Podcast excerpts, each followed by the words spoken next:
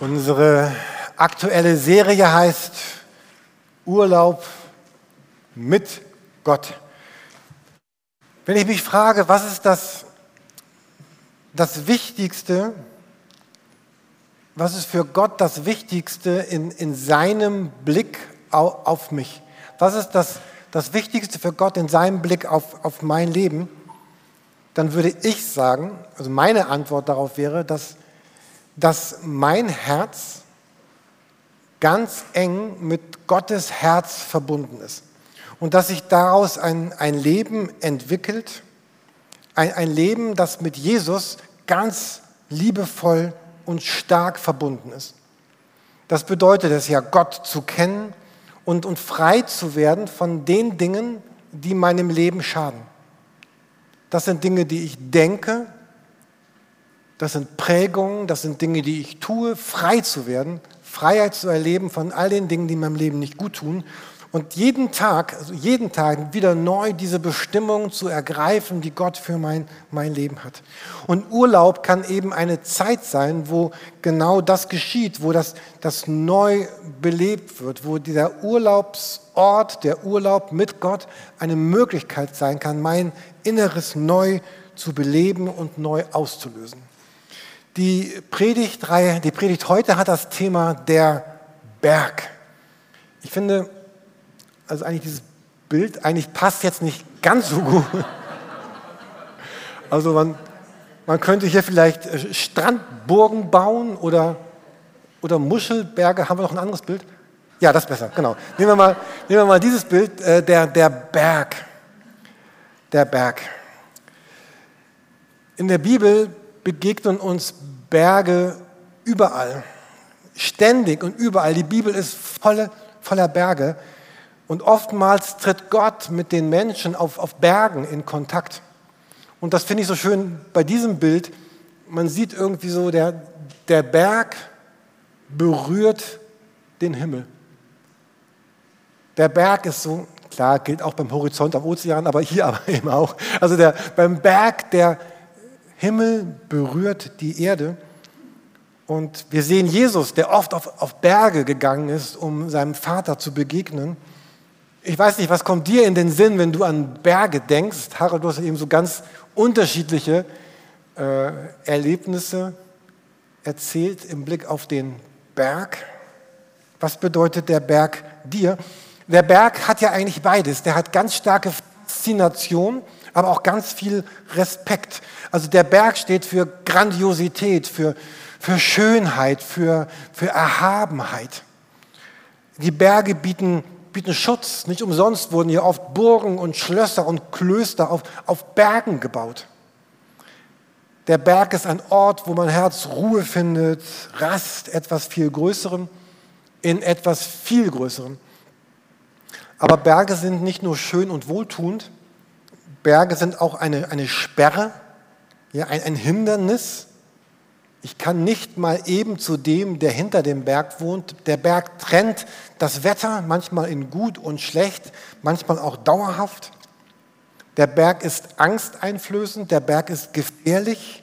Lawinen, Gerölle, Abstürze, gerade die Kombination Gewitter und Nebel. Hunderte von Menschen sterben jedes Jahr in, in den Bergen. Und die Bibel ist, ist voller Bergbegebenheiten. Ich habe mal ein paar rausgeschrieben. Ich lese sie euch mal kurz vor. Vielleicht kennt ihr die eine oder die andere. Noahs Arche setzt auf dem Berg Ararat auf. Auf dem Berg Moria ist die Sache mit Abraham und seinem Sohn. Am Berg Horeb sieht Mose einen Dornbusch. Auf dem Berg Sinai bekommt das Volk die zehn Gebote.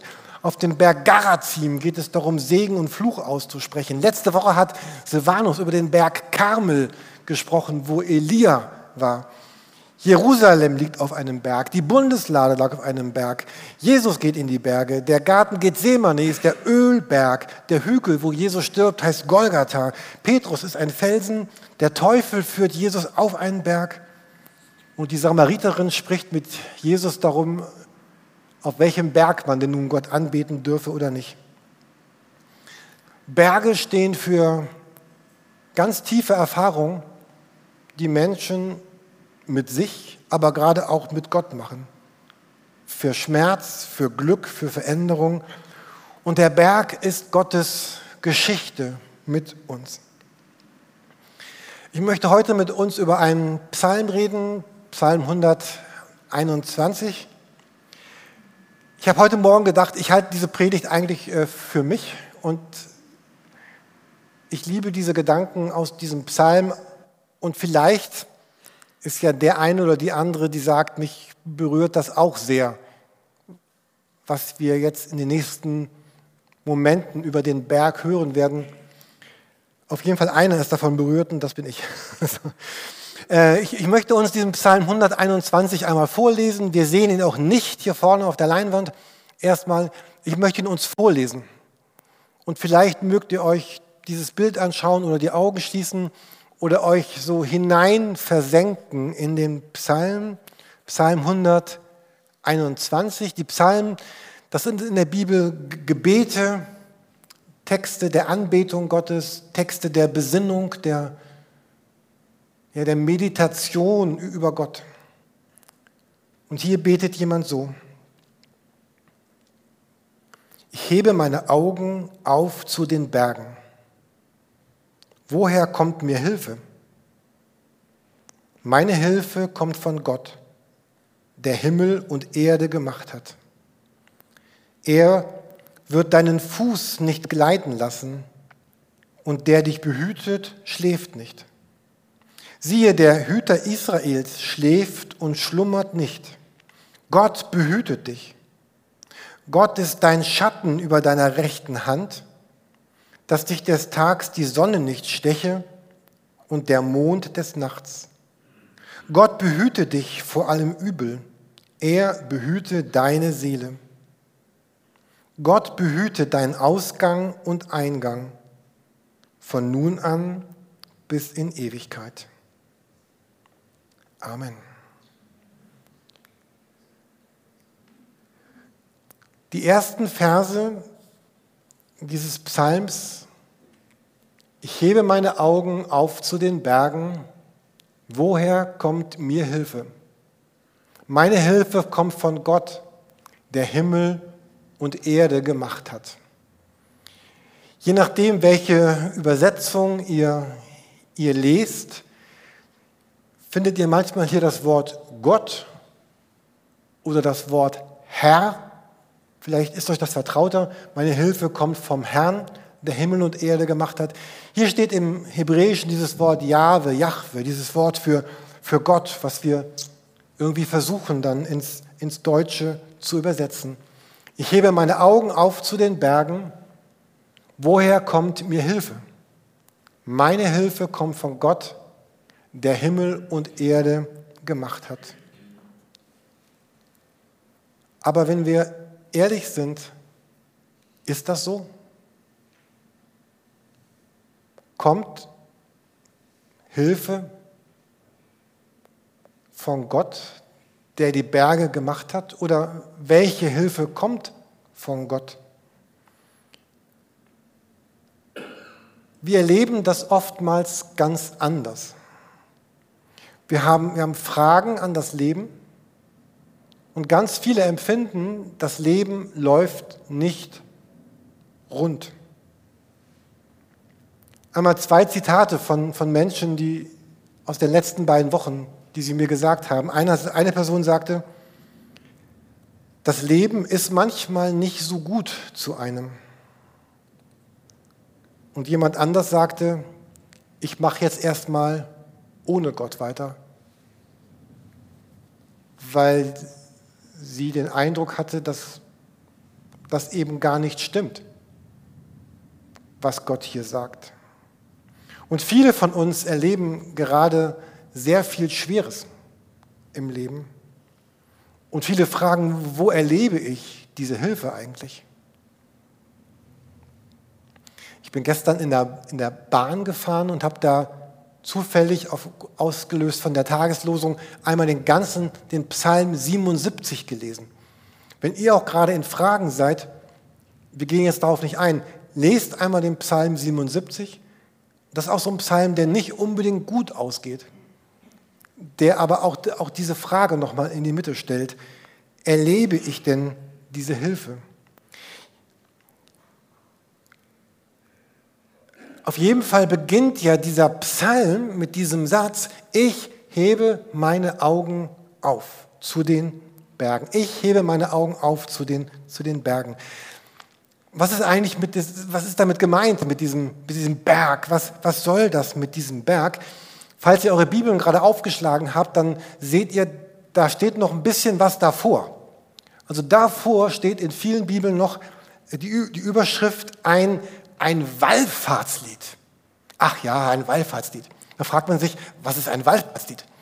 Wer von euch hat das Wort Wallen in den letzten Wochen benutzt? Also Wallen bedeutet ja so viel wie in eine bestimmte Richtung unterwegs sein.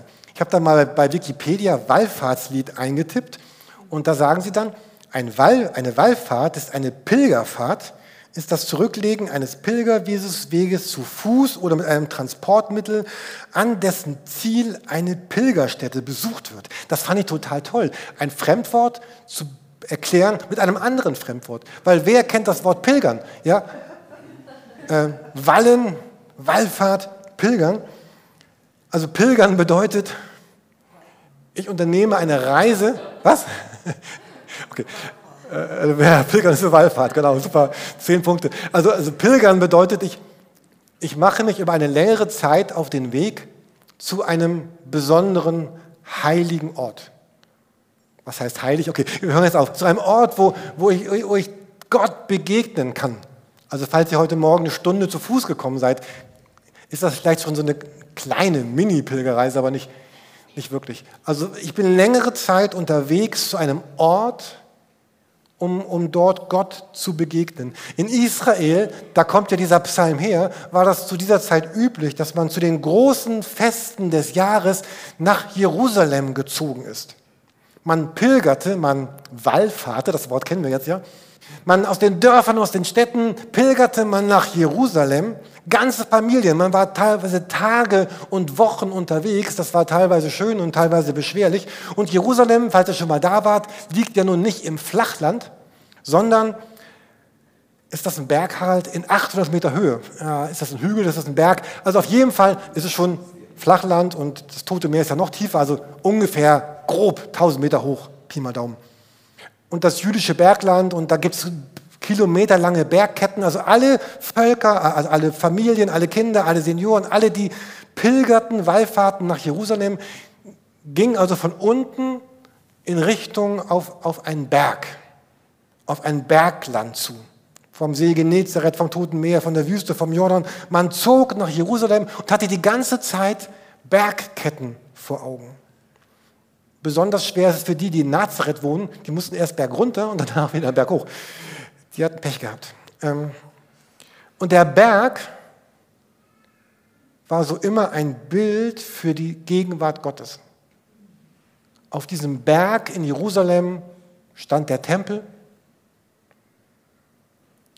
heute der Felsendom. Auf dem Berg von Jerusalem war kurz daneben, Zion war die Bundeslade, dieses Heiligtum in Davids Zeit.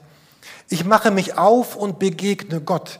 In Joel 4, 17 heißt es, und ihr sollt erfahren, dass ich der Herr, euer Gott bin. Und zu Zion, so heißt dieser eine Berg direkt neben Jerusalem, Zionsberg, der heißt Zion.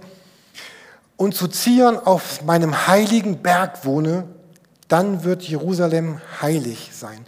Und natürlich wohnt Gott nicht auf einem Berg. Ja, das ist ein Bild dafür. Aber es heißt, dass dieser Berg erfüllt ist mit Gottes Gegenwart. Und jeder, der damals unterwegs war, kannte diesen Bibelvers aus Jesaja 33, Vers 5. Erhaben ist der Herr, denn er wohnt in der Höhe. Er hat Zion, also diesen Berg, mit Recht und Gerechtigkeit erfüllt. Dieser Berg ist ein Ort von Gottes Gegenwart. Gott selber ist da. Und der Berg, er ist stark, er ist erhaben, er ist unverletzlich, er ist von weitem sichtbar, er ist verlässlich, er wandelt sich hier nicht, er ist Schutz und Ruhe.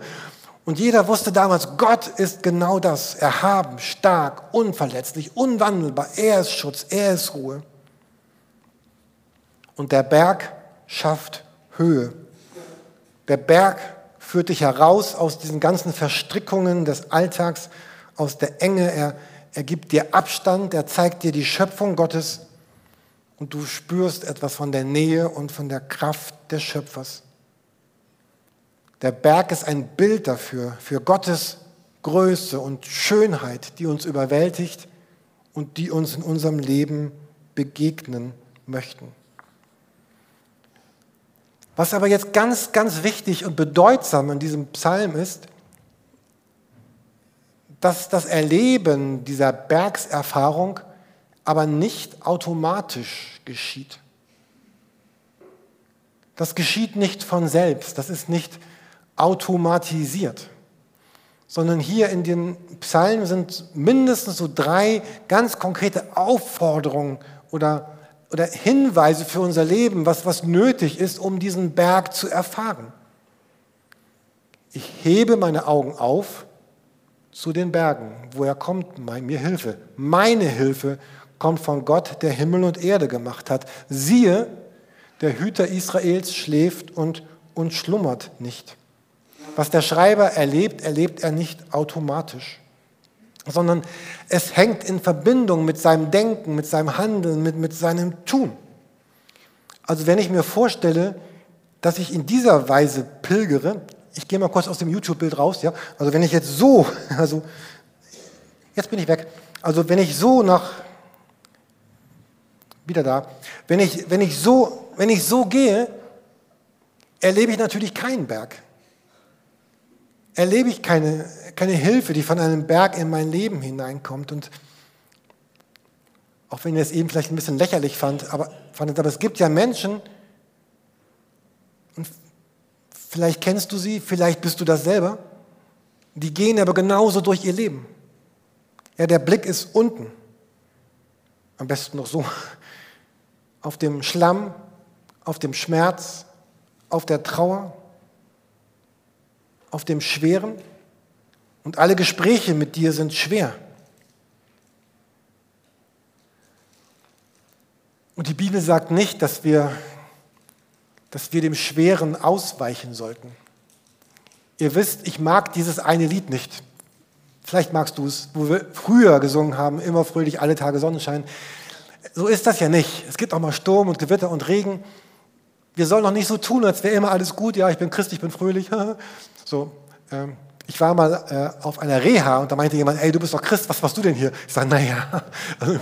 Also, äh, es war so eine Psychoreha. Ne? Also ich dachte, ja gut, okay, ich, mir geht es auch mal nicht gut. So, ähm, aber aber wenn, wenn dieses, aber diese Schwere, dass das ist, was, was mein Leben dauerhaft prägt, dann ist irgendwas, dann ist das schwer geworden. Also er sagt, ich hebe, ich gucke hin. Ich gucke auf Gott. Falls ihr Psalm 77 lest, dann erlebt ihr auch sowas.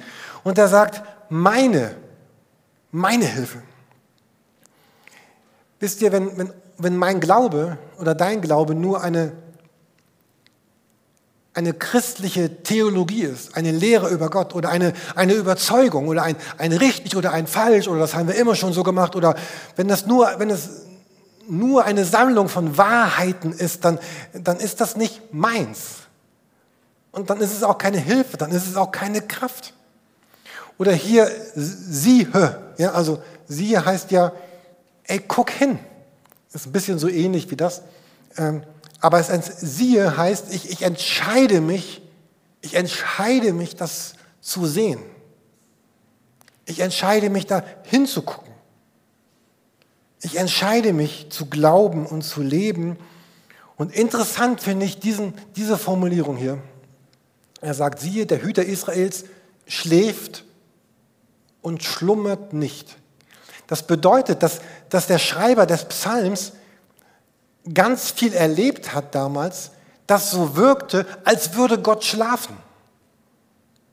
Es gab ganz viel Grund anzunehmen, dass Gott vielleicht schlafen würde.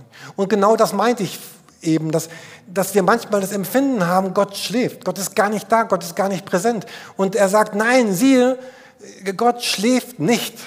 Und auch wenn wir so vieles nicht verstehen können von dem, was Gott tut oder Gott eben nicht tut, was Gott zulässt oder nicht zulässt, oder so viel Leid, so viel Schmerz in der Welt und auch in unserem persönlichen Leben, in unseren Familien. Aber hier sagt jemand, ich hebe meine Augen auf, meine Hilfe ist der Herr, siehe. Viele von uns kennen Römer 8, 28, so einen der ganz, ganz starken Verse der Bibel, wo es heißt, dass denen, die Gott lieben, alle Dinge zum Guten mitwirken. In diesem Vers ist aber auch so eine, gibt es ein besseres Wort für Bedingung? Äh, eine Voraussetzung. Da ist eine Voraussetzung genannt. Das geschieht auch nicht automatisch, dass denen, die Gott lieben, für die werden Dinge gut erlebt werden können, zum guten Mitwirken. Wenn ich aber die Liebe zu Gott austausche oder das Vertrauen austausche gegen Bitterkeit, gegen Gleichgültigkeit, gegen Beliebigkeit, gegen, gegen Beschäftigtsein, dann werde ich genau das nicht erfahren, dass alle guten Dinge, alle Dinge zum Guten mitwirken. Ich werde nicht erfahren, dass, dass meine Hilfe tatsächlich in Gottes Weise bei Gott ist. Dieser Psalm sagt, diese Predigt sagt, dieser Berg sagt, indem ich mich auf Gott ausrichte, geschieht etwas. Indem mein Herz mit Gottes Herz verbunden bleibt, indem ich mich entscheide, mein Herz mit Gottes Herz zu verbinden,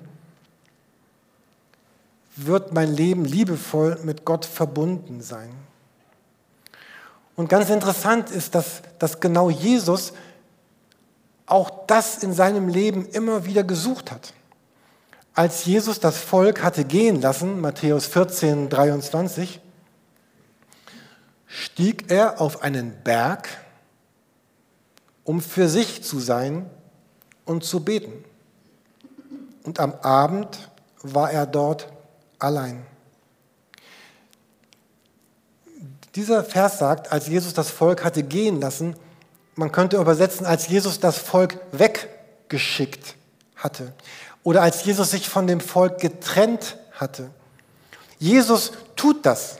Also er wartet nicht darauf, oh, wäre schön, wenn die mal weg sind, dann könnte ich mal beten, auf den Berg gehen, sondern er lässt sie gehen, er trennt sich, er initiiert das. Er macht eine Pause, er macht einen Cut, er macht einen Break, er nimmt eine Auszeit.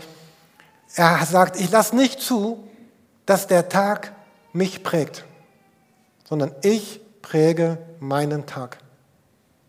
Ich lasse nicht zu, dass die Arbeit mein Leben prägt, ich präge meine Arbeit. Ich lasse nicht zu, dass der Monat mein Leben prägt, ich präge den Monat. Und er steigt auf den Berg, er geht hoch, er geht raus, er geht weg, er macht eine Auszeit, er sucht einen Ort, der für ihn gut ist, um mit seinem Vater zu sein, um zu reden und zu hören. Und wir können uns das gut vorstellen, wie Jesus diesen Berg hochsteigt, dass er ein paar Klippen überklettern muss und das, das dauert ja einen Augenblick. Also wenn ich sage, ich gehe ins Foyer, bin ich da in 30, äh, 10 Sekunden. Aber auf dem Berg, da brauche ich vielleicht eine halbe Stunde. Je nachdem, wie hoch ich will, müssen ja nicht gleich 2000 Meter sein.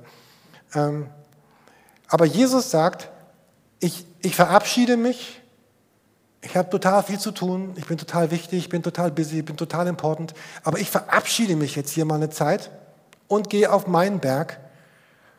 Jesus sucht und braucht diesen, diesen Berg. Und vielleicht die wichtigste Frage in dieser Predigt an mich, ich habe gesagt, ich rede heute zu mir, vielleicht auch für dich, die wichtigste Frage ist mir, was ist dein Ort? Wo ist, wo ist dein Ort, wo du dich Gott aussetzt? Und es ist so wichtig, dass Jesus hat nicht gesagt, Chaka, ich bin Gottes Sohn, ich kriege das hin, ich regel das, das Leben läuft. Sondern er sagt, ich, ich brauche diese Auszeit. Und wenn schon Jesus diesen Berg braucht, umso viel mehr werde ich diesen Berg, Berg brauchen. Was ist dein Berg? Oder nein, nein, nein. Was ist dein Ort? Entschuldigung, es muss ja kein Berg. Was ist dein, was ist dein Ort? Ähm, Vielleicht waren einige von euch auf der Beisetzung von Uwe Frenz dieses Jahr. Direkt so zwischen dem, wo er wohnt und wo der Friedhof ist, wo er beigesetzt wurde, ist so ein kleiner Hügel. Äh, ein kleiner Berg kann man nicht sagen, ein Hügel. Und da, da hatte Uwe einmal dieses, dieses Foto gemacht. Und er hatte auf dem Berg einen, einen Stein entdeckt mit diesem, diesem Bibelvers drauf. Gott ist unsere Zuversicht und Stärke eine Hilfe in den großen Nöten, die uns getroffen haben. Für Uwe war das so ein, ein Ort seiner Auszeit. Und dieser Bibelvers, ich finde den auch so ehrlich. Er sagt nämlich, Gott ist Zuversicht und Stärke, eine große Hilfe in den großen Nöten, die uns getroffen haben. Und man könnte fragen, wenn Gott doch jetzt so groß und so stark und so toll und so super ist, warum treffen uns denn dann noch diese großen Nöte? Was soll das? Wenn er der große Gott ist, kann er die doch verhindern. Aber irgendwie hat Gott sich vorgenommen, im Himmel werden wir herausfinden, warum, dass er das nicht tut. Immer so, wie wir uns das wünschen.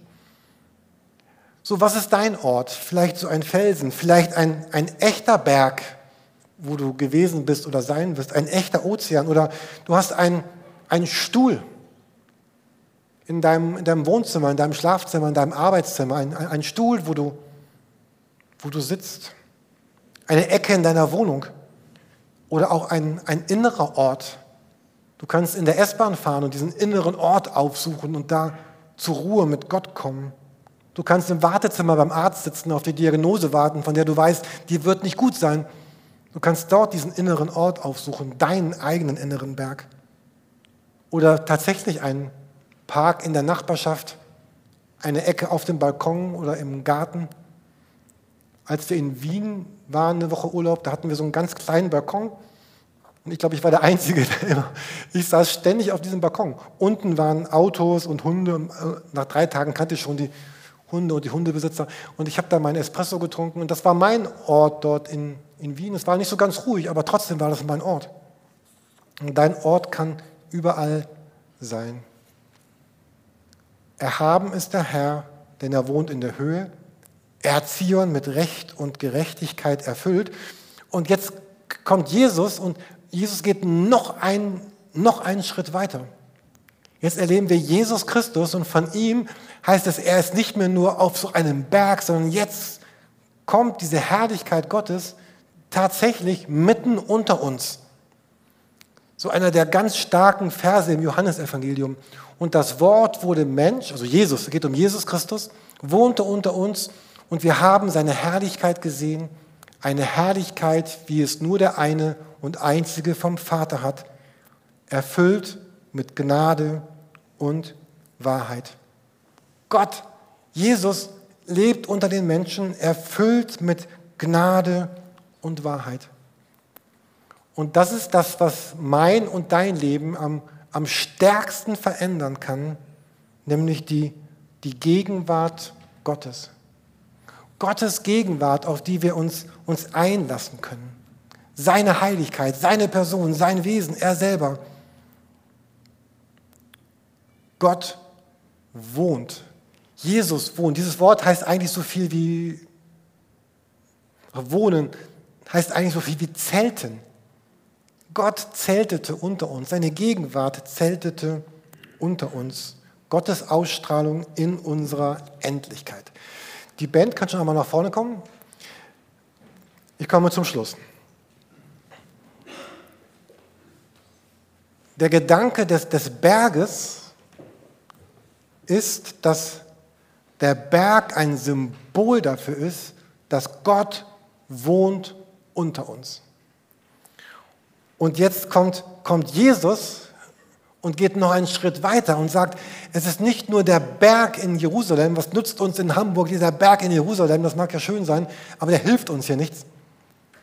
Jesus sagt, er wurde Mensch, wohnte unter uns. Gott wohnt heute durch seinen Heiligen Geist unter uns. Verändert alles. Und Gottes Wohnen ist so eine Einladung an dein Leben. Gottes Wohnen sagt, du kannst an meinem Zelt vorbeigehen oder du kannst dort hineingehen. Und das ist eine Entscheidung, das wirbt jeden Tag um mein Herz. Jeden Tag wirbt Gottes Gegenwart um mein Herz, dass sich mein Herz seiner Gegenwart aussetzt. Er sagt, setz dich mir aus. Und lass nicht zu, dass die hunderte Dinge, die du jeden Tag tun musst oder die andere wollen, dass du sie tust oder dass irgendwer will, dass du sie tust, lass nicht zu, dass du aufgesaugt wirst, aufgesogen, vereinnahmt wirst von diesen vielen Sachen. Gib ihnen ihren Platz, gib und wohne du bei mir. Gottes Gegenwart ist nie etwas, das dich zwingt oder unterwirft. Und es ist so furchtbar, was in der Kirchengeschichte im Namen des Kreuzes in, in Afrika, in Südamerika und sonst wo getan worden ist. Gottes Gegenwart unterwirft niemals, sondern sie fragt, sie wirbt und sie sagt, möchtest du? Und sie wirbt jeden Tag darum, dass dein Herz, dein Kopf, dein Verstand, dein Körper ihr einen Raum geben, eine Zeit der Gegenwart. Sie wirbt darum, dass wir alle Bitterkeiten ablegen, die uns irgendwie so abdichten und so isolieren gegen Gottes Wirken in unserem Leben. Jemand sagte, möge doch die Gegenwart des Ewigen unter uns zelten. Möge doch die Gegenwart des ewigen Gottes in deinem Leben zelten. Dafür braucht es deine Einladung, jeden Tag neu.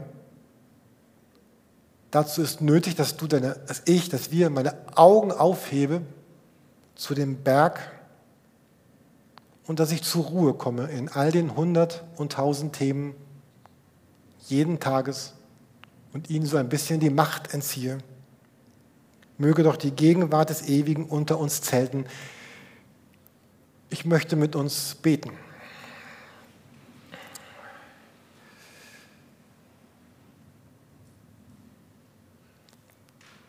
Jesus, mir ist schon klar, dass diese Predigt natürlich all diese Fragen, die wir haben, gar nicht, gar nicht gelöst hat. Und es wäre ja auch vermessen, diesen Anspruch haben zu wollen. Ich kann nur für mich entscheiden, dass ich in die nächste Woche hineingehen möchte mit diesem, mit diesem ganz festen Wollen, dass ich meine Augen aufhebe zu den Bergen, dass ich meine Augen aufhebe zu dir, dass ich auf dich sehe, auf dich schaue. Und ich möchte dich einladen, jeden Tag, dass deine Gegenwart mein Herz und mein Leben durchdringt. Und ich möchte gern mit dir beten, wenn du vielleicht das noch, noch niemals in deinem Leben so gebetet hast. Du, du könntest vielleicht zum allerersten Mal jetzt in deinem Leben beten, dass du sagst, Vater, ich, ich habe bisher mein Leben lang ganz ohne dich gelebt. Oder ich wusste, dass es dich gibt, aber es war keine Verbindung. Und ich möchte, dass du heute, jetzt mich selbst erfüllst mit, mit deiner Gegenwart, mit dir. Ich möchte dir mein, mein Leben geben, weil ich weiß, dass du gut damit umgehen wirst. Ich bitte dich um Erlösung von all dem Dunklen und Schweren meines Lebens und ich bitte dich um ein ewiges neues Leben, was du mir schenkst, was heute beginnt. Komm in mein Leben, Jesus, sei, sei du Herr.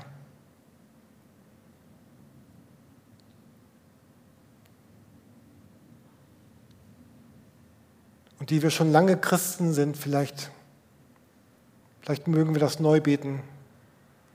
Heiliger Geist, erfüll mich neu mit dir selbst, mit deiner Gegenwart und schenkt mir die, die Kraft, neu zu denken, Ketten zu lösen, neu zu handeln, Bindungen aufzubrechen und Neues in mein Leben einzuladen und deine Schönheit zu erleben.